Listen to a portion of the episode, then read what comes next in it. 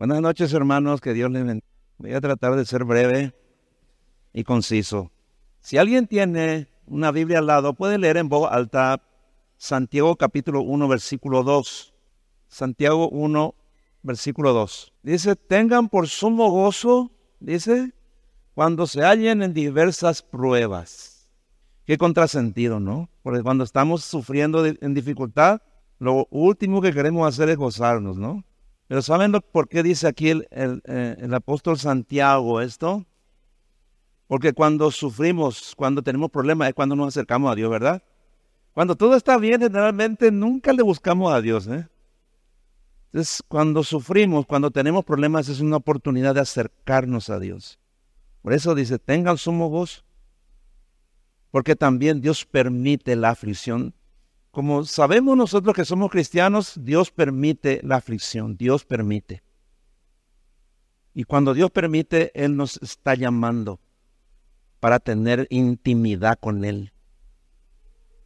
Ese es el principio de la oración, ¿no? Le buscamos a Dios cuando sufrimos, le buscamos a Dios cuando tenemos problemas. Entonces los cristianos, cuando tenemos problemas, nos gozamos, dice la, aquí la palabra, tenemos que gozarnos, dice, porque Dios nos está llamando a tener intimidad con Él. Dios está queriendo darnos algo o enseñarnos algo, ¿no? Entonces, esto es algo que tenemos que tener en cuenta, ¿no? Muy en cuenta. Porque nuestra relación con Dios es a través de la oración. Por medio de la oración, Dios nos da lo que nosotros necesitamos. Pero muchas veces nosotros no oramos bien, ¿verdad? Cuando estamos en problemas simplemente pedimos, clamamos al Señor, pedimos socorro, ¿verdad? Pero ¿cómo sabes que Dios va a contestar tu oración? Porque vos estás triste, porque vos estás desesperado, desesperada. ¿Será que por eso Dios responde? Bueno, no hay ninguna enseñanza bíblica que, ah, que apoye eso. Dice Jeremías, por ejemplo, uno pues no, pero Jeremías 33, 3 dice, clama a mí, yo te responderé y te enseñaré cosas grandes y ocultas que tú no conoces. Sí, pero ¿a quién le está diciendo eso? ¿No? A alguien que le conoce a Dios. ¿No?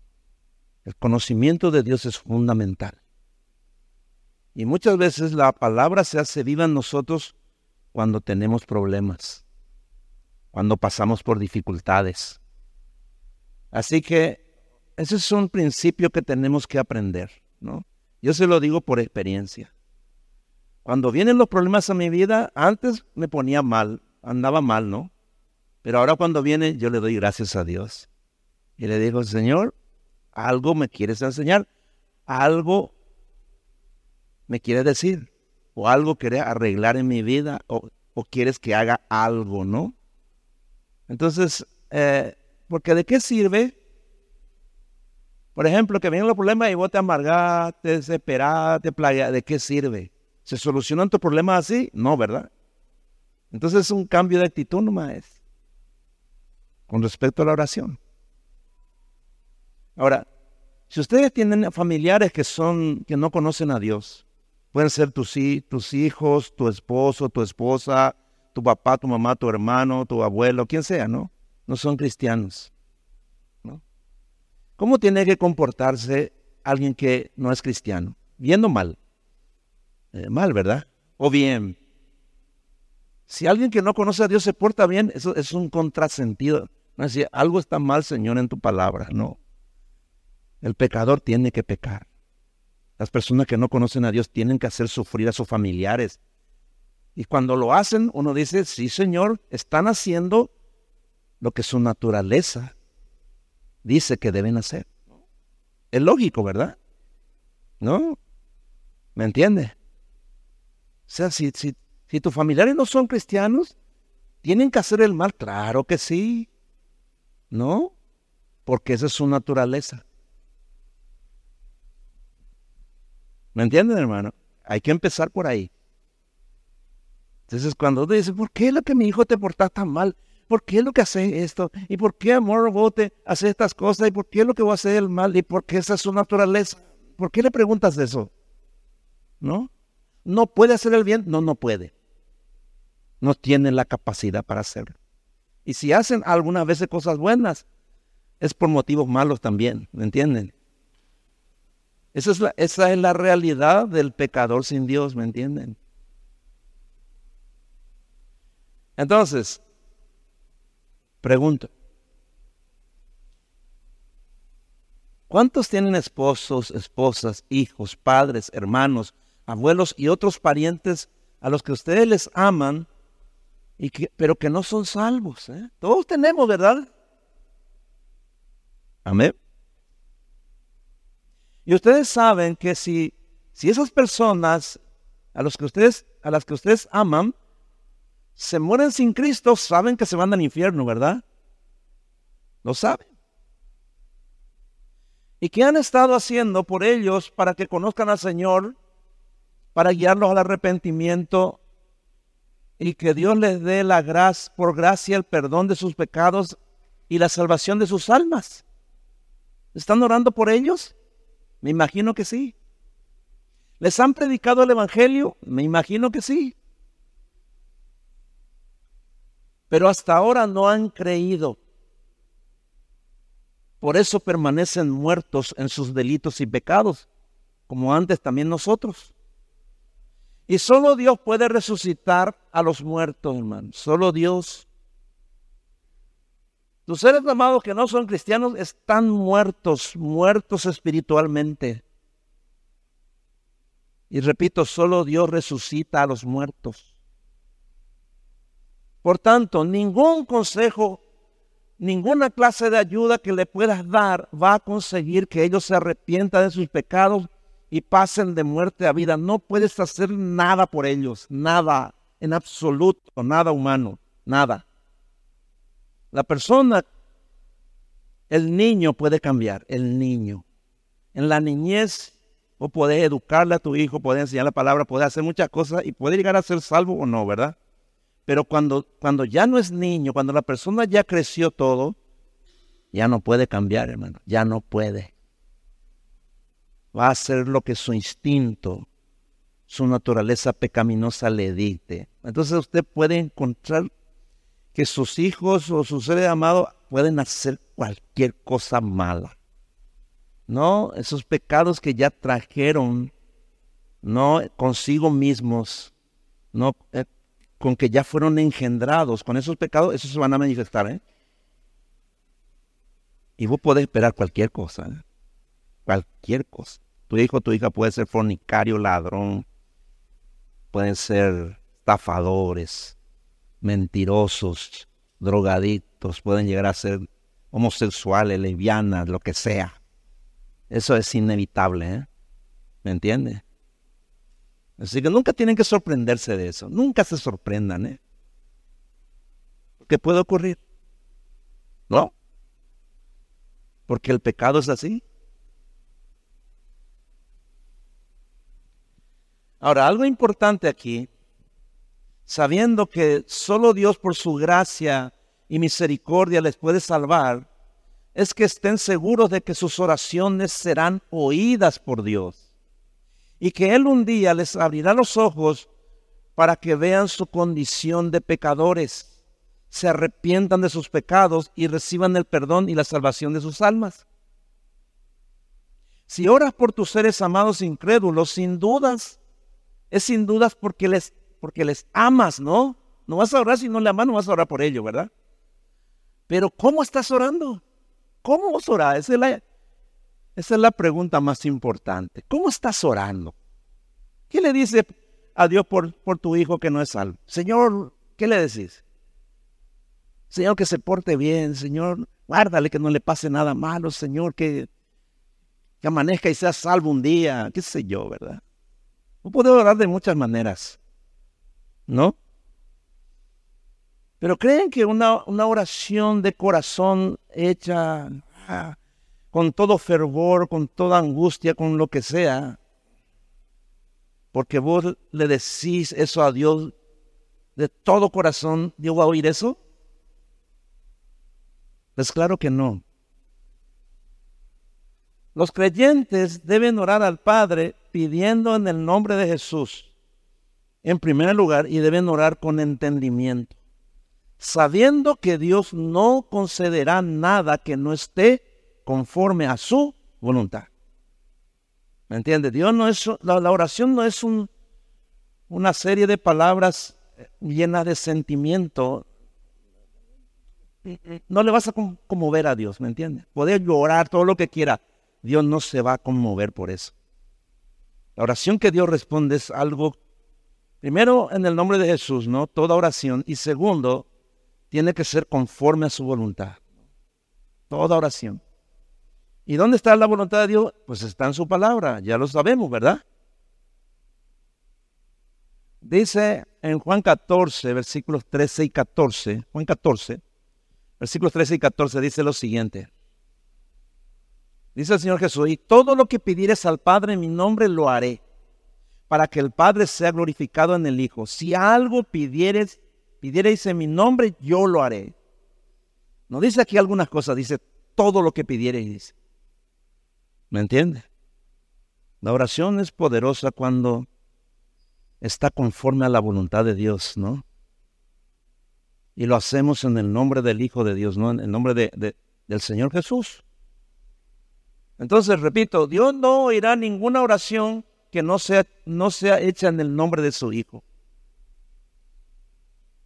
Ahí en Juan capítulo 15, versículo 7, Juan 15, 7, dice, dice el Señor Jesús, si permanecen en mí y mis palabras permanecen en ustedes, pidan lo que quieran y les será hecho.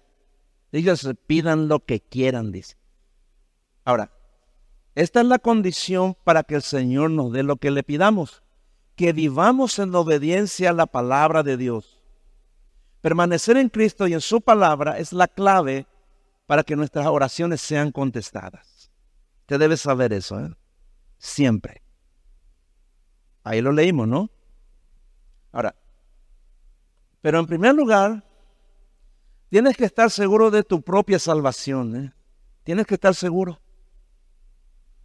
Dice 2 Corintios 5, 17. 2 Corintios 5, 17 dice, de modo que si alguno está en Cristo, nueva criatura es. Las cosas viejas pasaron, hoy son hechas todas nuevas.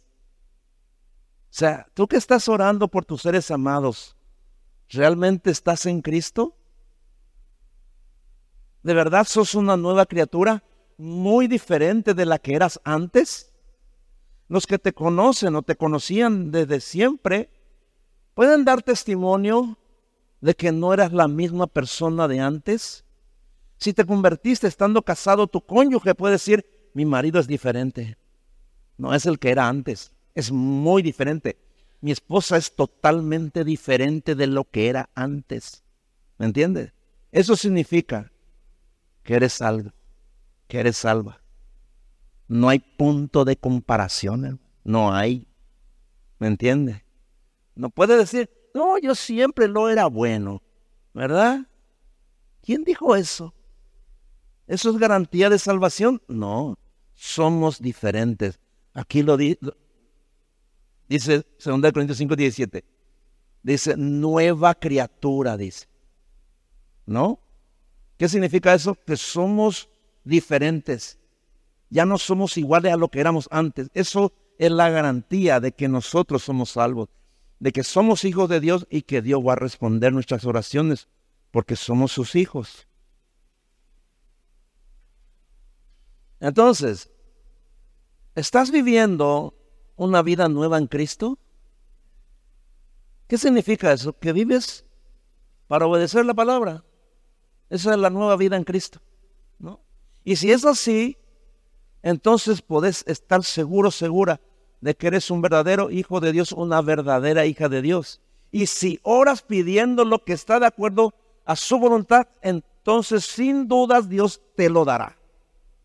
En su tiempo y de la forma que Él quiere, pero te lo dará porque eso, Él lo dice, les voy a dar, dice. Es una seguridad.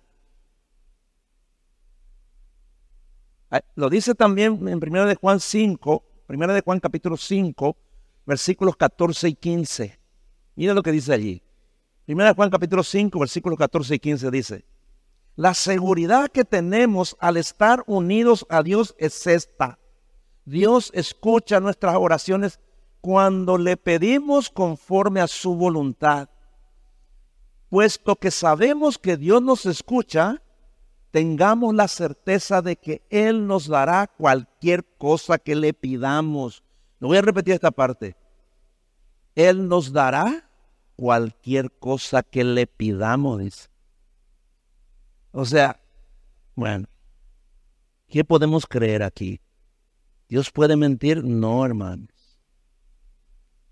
¿No va a dar? Sí, nos va a dar, dice. Si pedimos cualquier cosa conforme a su voluntad, ahí está. ¿Me entiende? Y cualquier cosa quiere decir cualquier cosa que esté de acuerdo a su voluntad. ¿Me entiende? La persona que entiende esto, la persona que nació de nuevo, ora, quiere orar. ¿Me entiende? Por eso siempre invitamos a las personas a venir a orar aquí. ¿Tienes problemas? Ven a orar acá. Ven a orar a la iglesia. Ven a orar. No digo yo que no ores en tu casa, pero ven aquí, hermano. Esta es la casa de Dios, hermano. ¿Dónde iba Jesús a orar todos los días? Al templo, dice. Ahí en Hechos. Ahí también en Lucas, en Marcos. En Hechos hablaba de los discípulos, ¿no? Nuestra vida es una vida de oración, ¿no? Entonces, la clave para que Dios nos dé lo que le pedimos es el conocimiento y la fe. Tenemos que conocerle a Dios, conocer su voluntad y tener fe. Fe en que fe en su palabra. Ahora, primero debemos arrepentirnos de nuestra desobediencia. Todos somos desobedientes, hermano. Alguno puede decir, yo obedezco perfectamente. El único que obedeció perfectamente al Padre fue Cristo. El resto somos todos desobedientes. O alguien puede decir, pastor, yo obedezco perfectamente. ¿Verdad que no, hermano? No, entonces, cuando nos acercamos a Dios siempre tenemos que entender que no somos perfectos. Desobedecemos, pecamos todos los días. ¿Me entiende? Con ese conocimiento tenemos que entrar a la presencia de Dios para que primero Dios perdone nuestros pecados. ¿No? Porque sin santidad nadie verá al Señor, dice. Ahí en Hebreo 11.6. Lo dice, para que entendamos la manera en que tenemos que acercarnos a Él, porque Él es santo, ¿no? Y odia el pecado. También tenemos que entender algo, que no merecemos que Dios conteste nuestras oraciones. ¿Me entienden? No merecemos. Aunque ya hemos sido perdonados, ya hemos sido lavados de nuestros pecados por la sangre de Cristo y ya hemos sido santificados. De igual manera, Dios no está obligado a contestar nuestras oraciones. ¿eh? Es más, no merecemos nada de lo que Dios promete darnos, no lo merecemos. Por eso le pedimos en el nombre de Jesús, ¿me entiende? Esa es la razón por la que decimos en el nombre de Jesús, ¿me entiende? O sea, lo que te estoy diciendo es que tienes que entender por qué pides en el nombre de Jesús. Porque no mereces nada. No merecemos nada de Dios, hermano. Pero en el nombre de Jesús, Él quiere darnos. ¿No? Eso tenemos que entender. Por eso necesitamos acercarnos siempre al Señor humildemente. Cuando queremos pedirle algo. ¿Por qué? Porque Dios resiste a los orgullosos, pero da gracia a los humildes. Cada vez que vas a pedirle a Dios algo, tienes que saber, estos versículos tienes que memorizarlo, hermano, para que puedas aplicarlo a tu vida de oración, ¿no? Eso dice en 1 Pedro 5, versículo 5. Dios resiste a los orgullosos, pero da gracia a los humildes. Entonces, si oramos por nuestros hijos que están perdidos, debemos reconocer humildemente que no fuimos buenos padres. Alguien puede decir acá, pastor, yo soy un buen padre, siempre fui una buena madre. Si levantas tu mano, te voy a decir que sos una persona mentirosa. No, nadie es un buen padre. Nadie. Nadie puede decir yo soy una buena madre. Nadie. Nadie en absoluto. ¿eh? Nadie. Debemos reconocer que no hemos criado a nuestros hijos en su niñez, como la palabra nos ordena que deberíamos criarlos. Si hemos fracasado en su instrucción espiritual, no podemos quejarnos ahora si en su juventud se han apartado y rechazado a Dios. Debemos decirle al Señor, soy, fui una mala madre. ¿No? Y aunque alguien aquí haya procurado, ¿no? Criarle a sus hijos conforme a lo que está escrito y sus hijos se apartan igual. Por eso le digo, no es porque tú fuiste buen padre que mereces que tus hijos sean buenos. No, tampoco. Pero si hiciste tu parte, entonces Dios va a tener en cuenta eso en tus oraciones.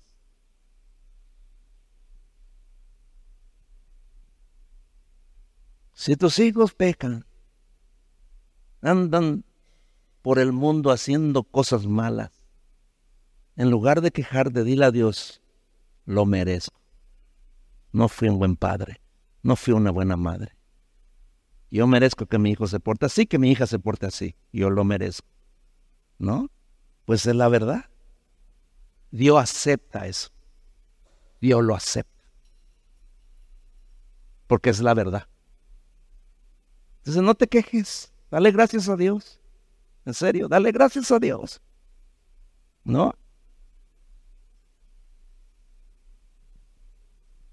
Fíjense que la responsabilidad de los padres en la, en la disciplina infantil es crucial. Dice Proverbio 19, 18. Esta enseña. Corrige a tu hijo mientras aún hay esperanza, dice. Corrígelo. Si tú no le corriges, no le disciplinas cuando son niños, entonces, ¿qué es lo que vas a orar? Sálvale, Señor. Bueno, hiciste tu parte. Que no se pierdan, se van a perder. Yo no digo que no van a ser salvos, pero se van a perder. No hay ninguna posibilidad de que se salven si tú no estés y no hiciste tu parte. ¿Me entiendes? Se van a perder nomás luego. Quizá después vuelvan, ¿no? Todo golpeado por la vida, por el pecado. Bueno. ¿Me entiendes? ¿A quién no le pasó eso ya? A todos, ¿verdad? Todos los que somos padres y tenemos hijos grandes, lo sabemos.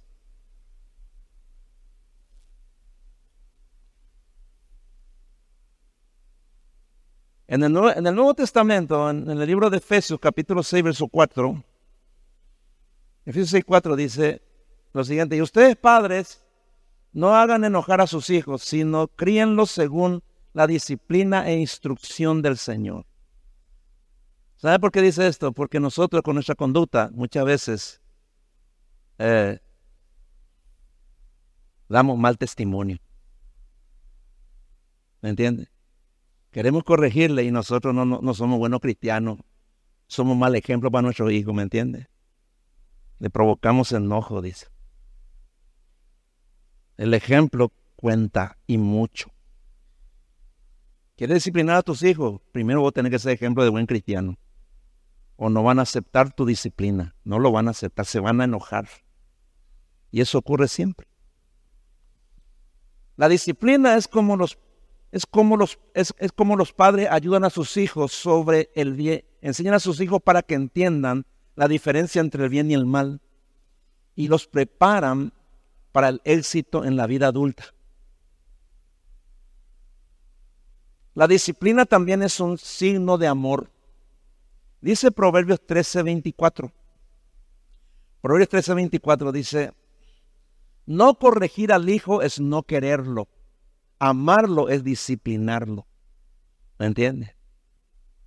Si tus hijos ahora andan por su cabeza y andan haciendo maldades, ¿verdad? Y, este, ¿cómo oras? ¿Por qué son así? Porque no le amaste. No le, no le corregiste, no le disciplinaste cuando eran niños. Están así porque nunca le amaste. Ah, no, pero yo siempre le di todo. Yo siempre le abracé, le di abrazo de oso, le consolé, le di lo que querían.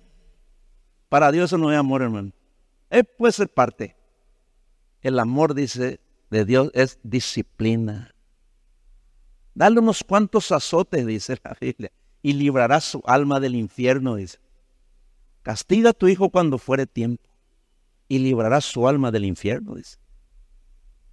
Entonces, si tus hijos se perdieron, es porque algo de, lo que dice la Biblia nunca hiciste. O lo hiciste mal. Entonces nunca debes quejarte, no te quejes de tus hijos, no te quejes de ellos. Eso está mal, eso es pecado, hermano. Dile a Dios, fui un mal padre. No le corregí porque no conocía la palabra o porque no me interesaba. Dile la razón, ¿verdad? Dile, Señor, perdóname. Fui un mal padre, fui una mala madre. Perdóname, Señor. Dios acepta eso. Dios lo acepta. ¿eh? Ahí comienza la respuesta de Dios cuando tenemos hijos que no son salvos.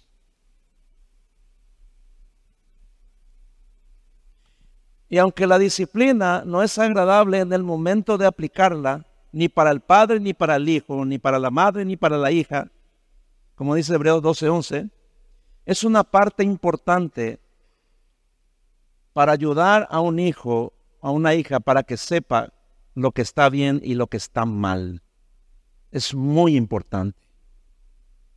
Ahora, el resultado de una disciplina apropiada se encuentra en Proverbios 29, 17. Proverbios 29, 17 dice, disciplina a tu hijo o a tu hija, ¿no? Y te traerá tranquilidad, te dará muchas satisfacciones. ¿Qué te da muchas satisfacciones? Que le disciplines a tus hijos desde chiquitito, ¿no? Eh, estábamos hablando la pasada con la hermana Claudia de algo, de una verdad importante. La criatura de uno a tres años necesita la disciplina física. Porque en esa, en esa edad de uno a tres años es donde aprende quién es la autoridad. ¿Me entiendes? Dijo chiquito, dale uno cada vez que peca, cada vez que se porta mal, ¿no? Dale unos cuantos. ¿Para qué? Para que conozca la autoridad. A quién debe respetar. Es fundamental. ¿Entiende? Después cuando vaya creciendo, el respeto a la autoridad también le va a llevar a respetar a Dios, man. ¿Me entiende? Hoy en día nosotros a los padres andan detrás de su hijo chiquito. Portate bien. Aquí mi hija, que Dios mío, hermano. Dios mío, hermano. ¿Qué clase de Biblia estás leyendo? ¿A quién le estás obedeciendo? Esto va en contra de nuestro de nuestro sentimiento, ¿verdad? Pero la Biblia lo dice.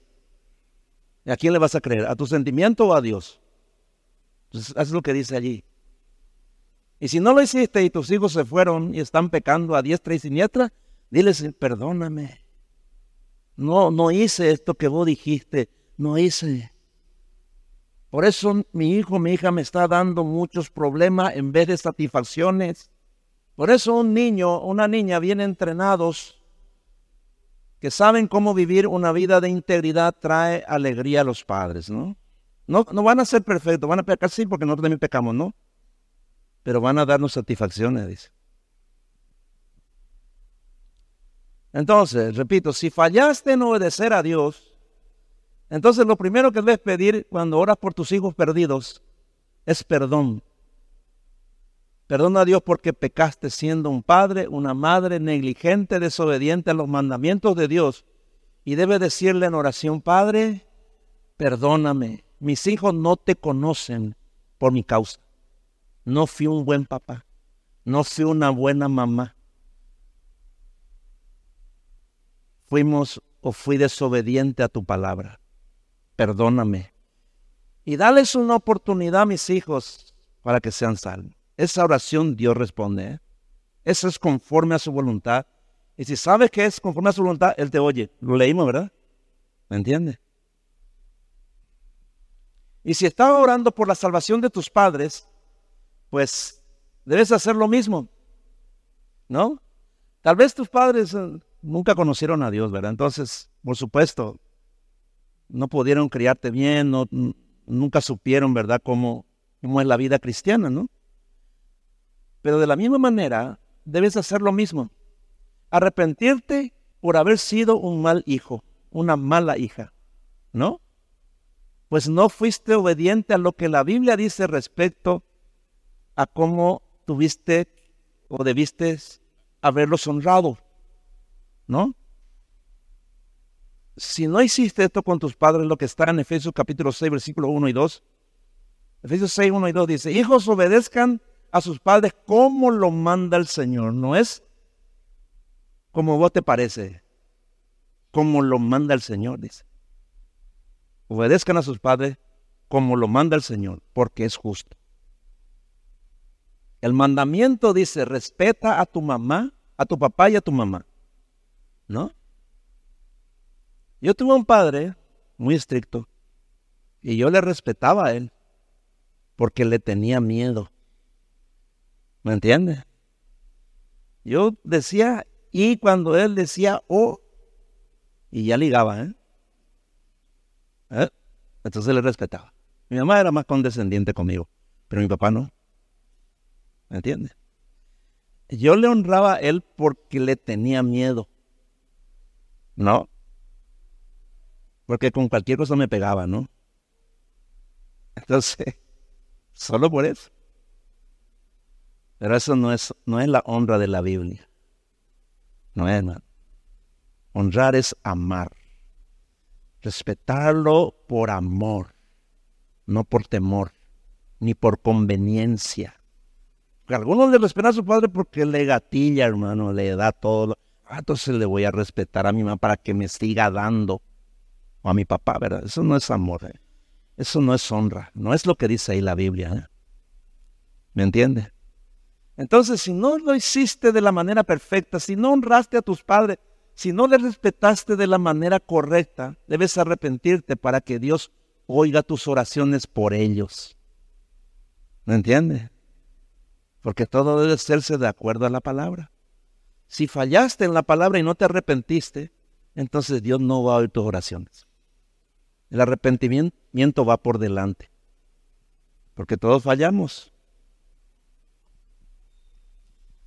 Y si quieres orar por la salvación de tu esposo, ustedes tienen esposos que son inconversos, que no son cristianos. Entonces, primero debes pedirle perdón a Dios por no haber sido una buena esposa primer lugar, ¿qué dice la Biblia sobre cómo debe ser la conducta de una esposa cristiana? Ahí está en 1 Pedro capítulo 3, versículo 1 al 4. Ahí lo dice.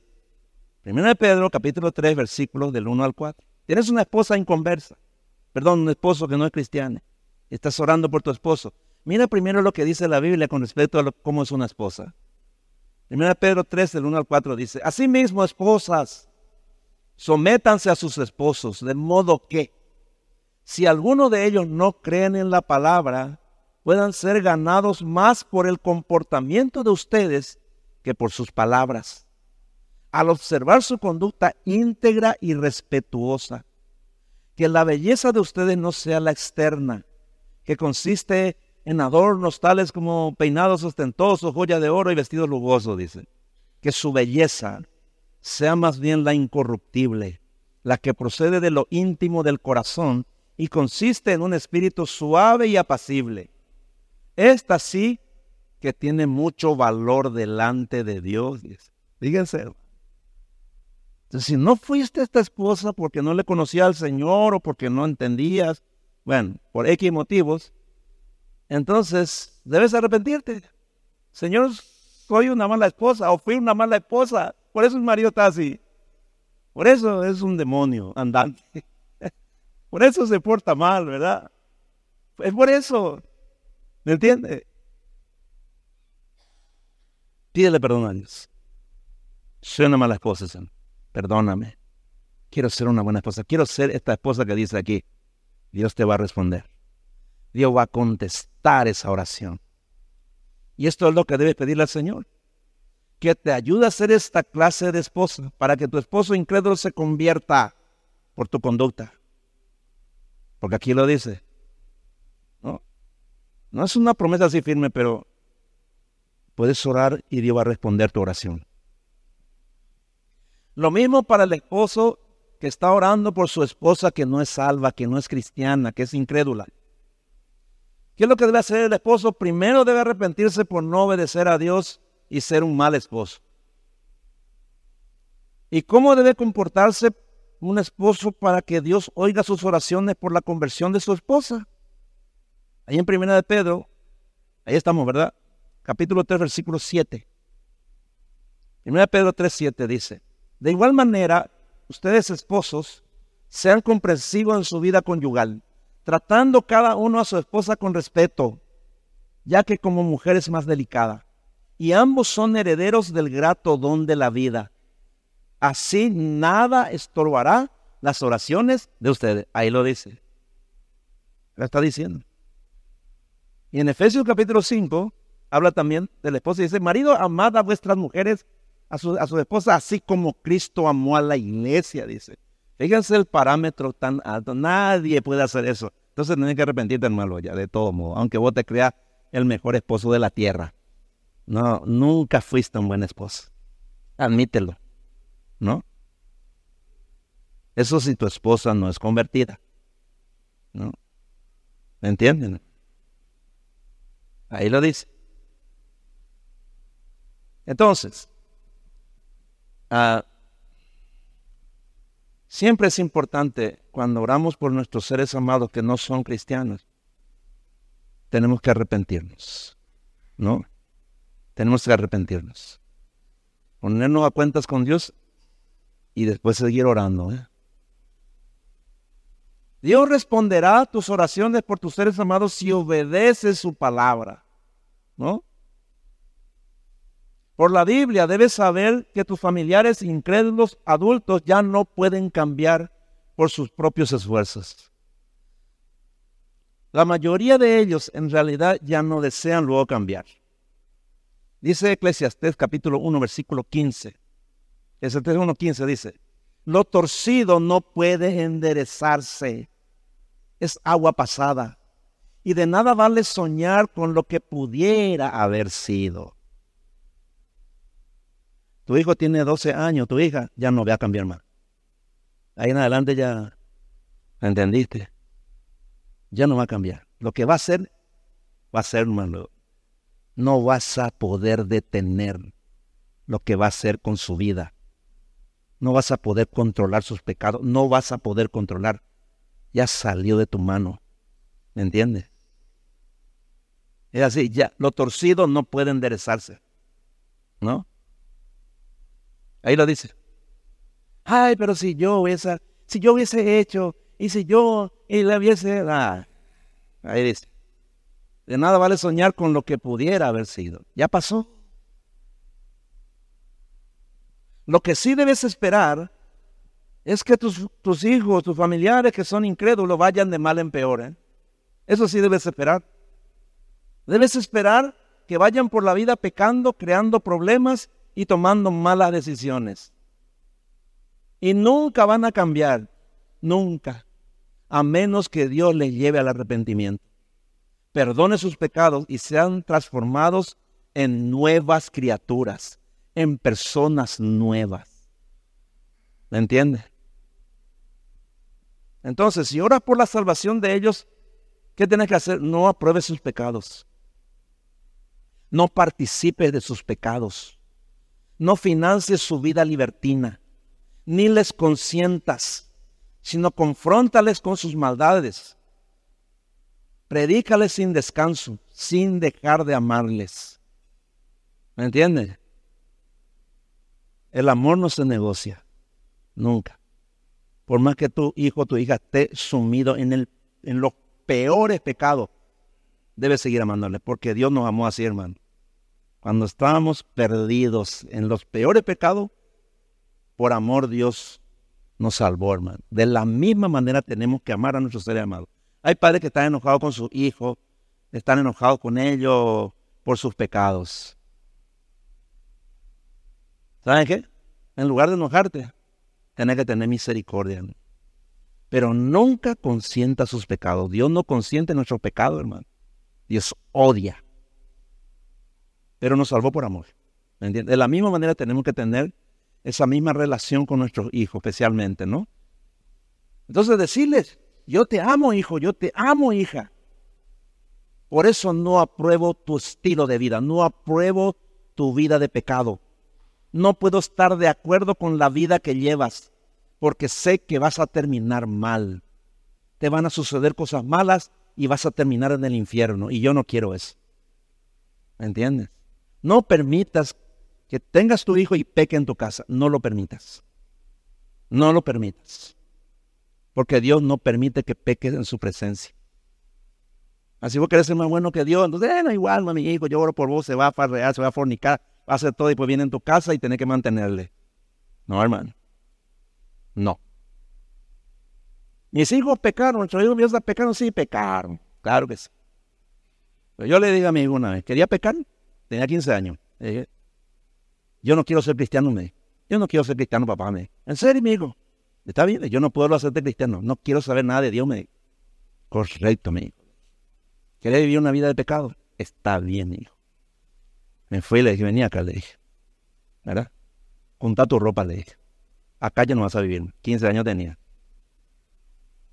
¿Y dónde viene? Y me dijo, no sé yo. ¿Vos querés pecarle? Acá no vas a pecar. Afuera puedes pecar, acá no. Me vi y me se fue. Se fue. Yo le dije a su mamá, su mamá quedó llorando. Ahí, 15 años tenía. Quedarle mal, dejarlo en mal. Oramos por él. Se fue a las nueve. No venía, no venía, no venía. Después a las cinco de la tarde venía llegando con su bolsoncito, ¿no? Ya, no era porque te iba ya a vivir a otro lado. ¿Y dónde pie me vi ahí? Yo, yo a tu, a ver, estas son las condiciones. ¿Me entiendes? Estas son las condiciones. Y aceptó. ¿Me entiendes? No se salvó ahí, pero aceptó. Él, tenía que entender la gravedad del pecado. Él debía entender eso. ¿Me entiende?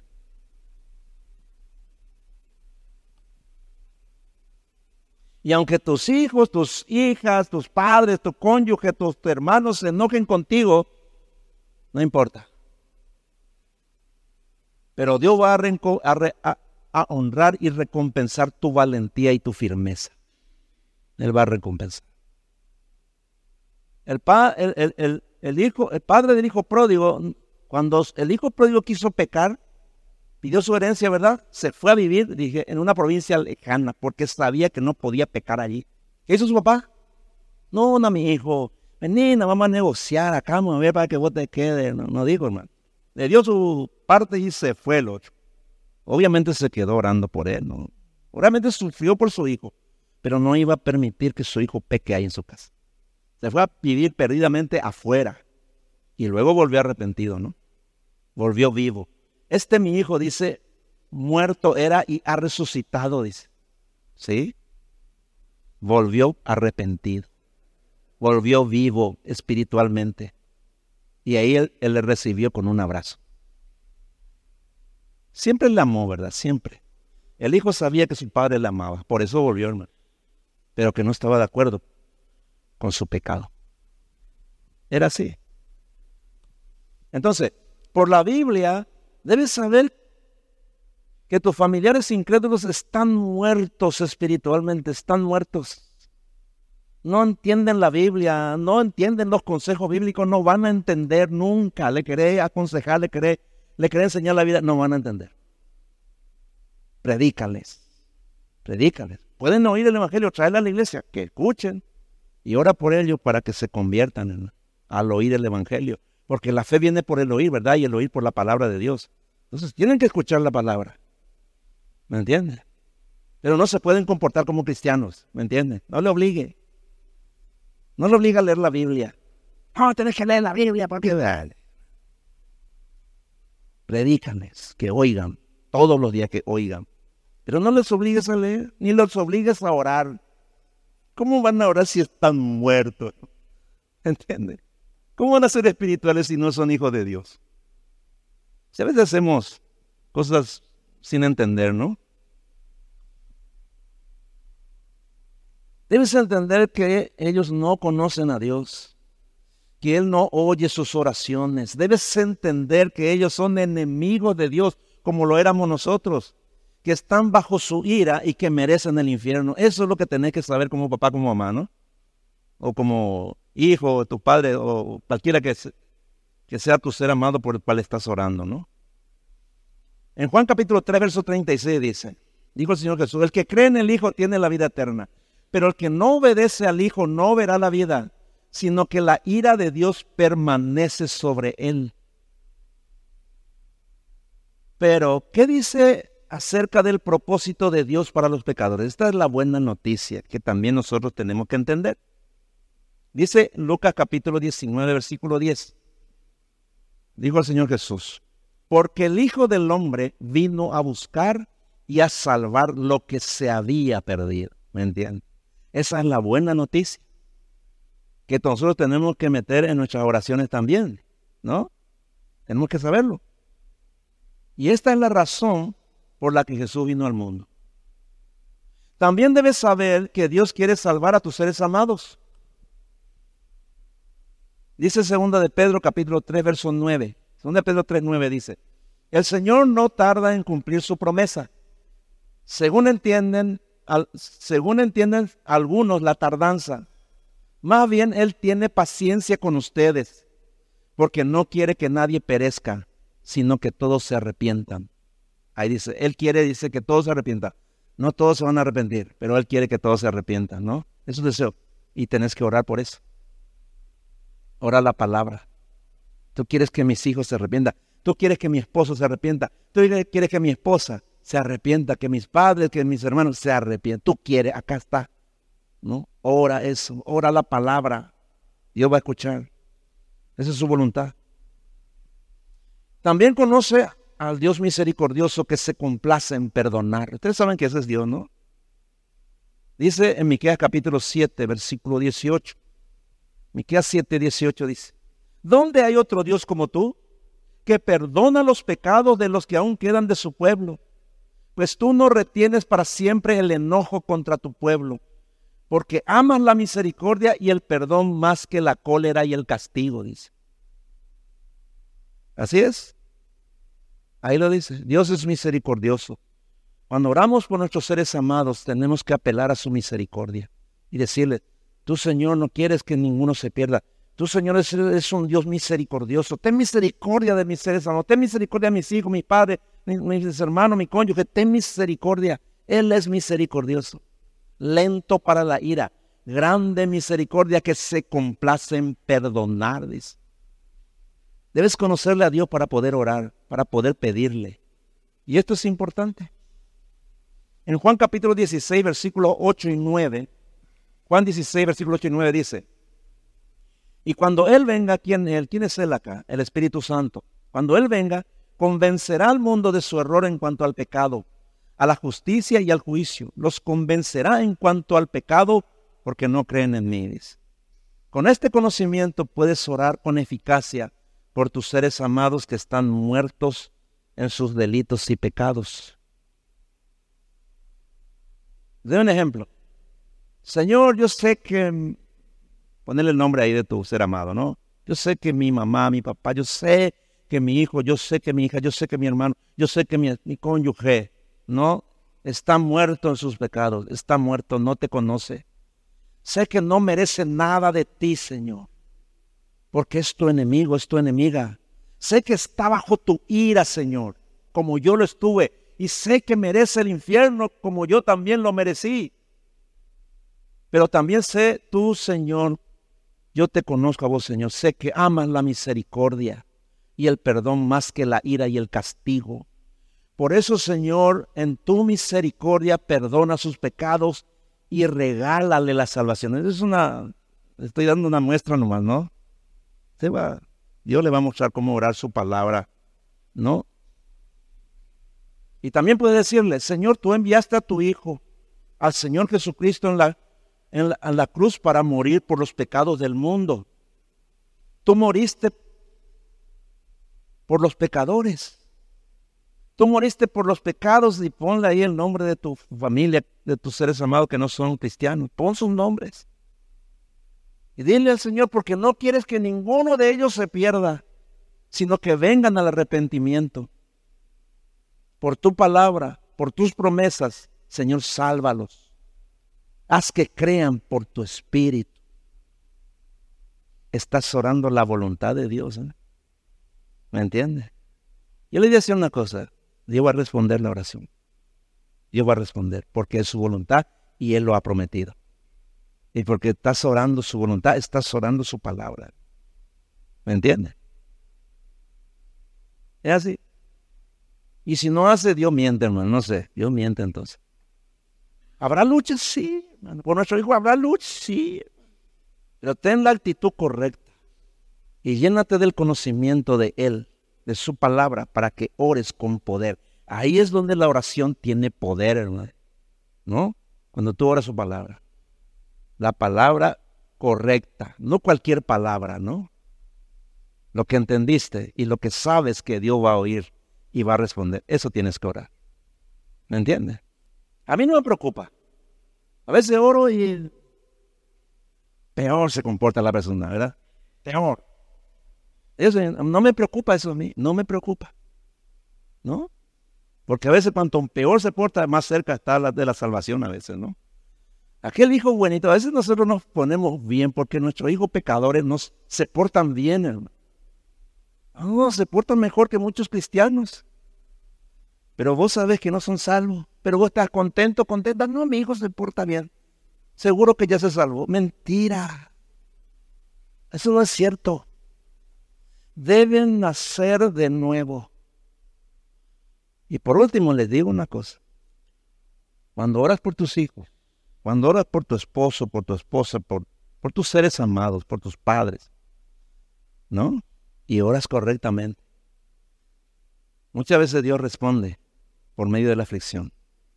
Viene una enfermedad, un accidente, ¿no? Dios está respondiendo. En lugar de asustarte, decirle, Señor, yo sé que voy a estar respondiendo mi oración. A veces viene ¿verdad? Problemas graves económicos, conflictos, ¿no? Terribles. Dios le está llamando a la salvación por medio de la aflicción. ¿Me entiende? Ya ocurrió muchas veces. Ya ocurrió en nuestra familia. ¿Me entiende, hermano? Así que no se sorprenda, ¿eh? No porque estás orando, un día tu, tu ser amado se levanta. ¡Ay! Soy diferente ahora, soy salvo. Puede ocurrir, ¿verdad? Generalmente no ocurre así. Estén preparados, hermano. Deben prepararse. Dios responde a la oración como Él quiere. Pero Dios quiere salvar a tu ser amado. Dios quiere salvar a nuestros seres amados. Entonces no se preocupe, confíe en Dios, ¿eh? confíe y haz lo que tengas que hacer. Haz tu parte. Y si tú haces tu parte, Dios va a responder. ¿Entiendes, hermano? Por eso le digo, cuando oramos por nuestros seres amados, tenemos que ser valientes, hermano. Tienes que ser valiente. No ores a la ligera. No hagas eso. No lo hagas nunca, ¿eh? ¿No? Hazlo a la manera de Dios, como Él quiere, y ten la actitud correcta. Amén, hermanos. Vamos a orar ahora y después vamos a tener un tiempito si alguien quiere preguntar algo. Porque es importante, ¿no? Esta es, una reunión muy importante porque si aprendemos, hermano, ustedes van a ver la diferencia, van a empezar a ver cómo Dios responde, hermano, las horas.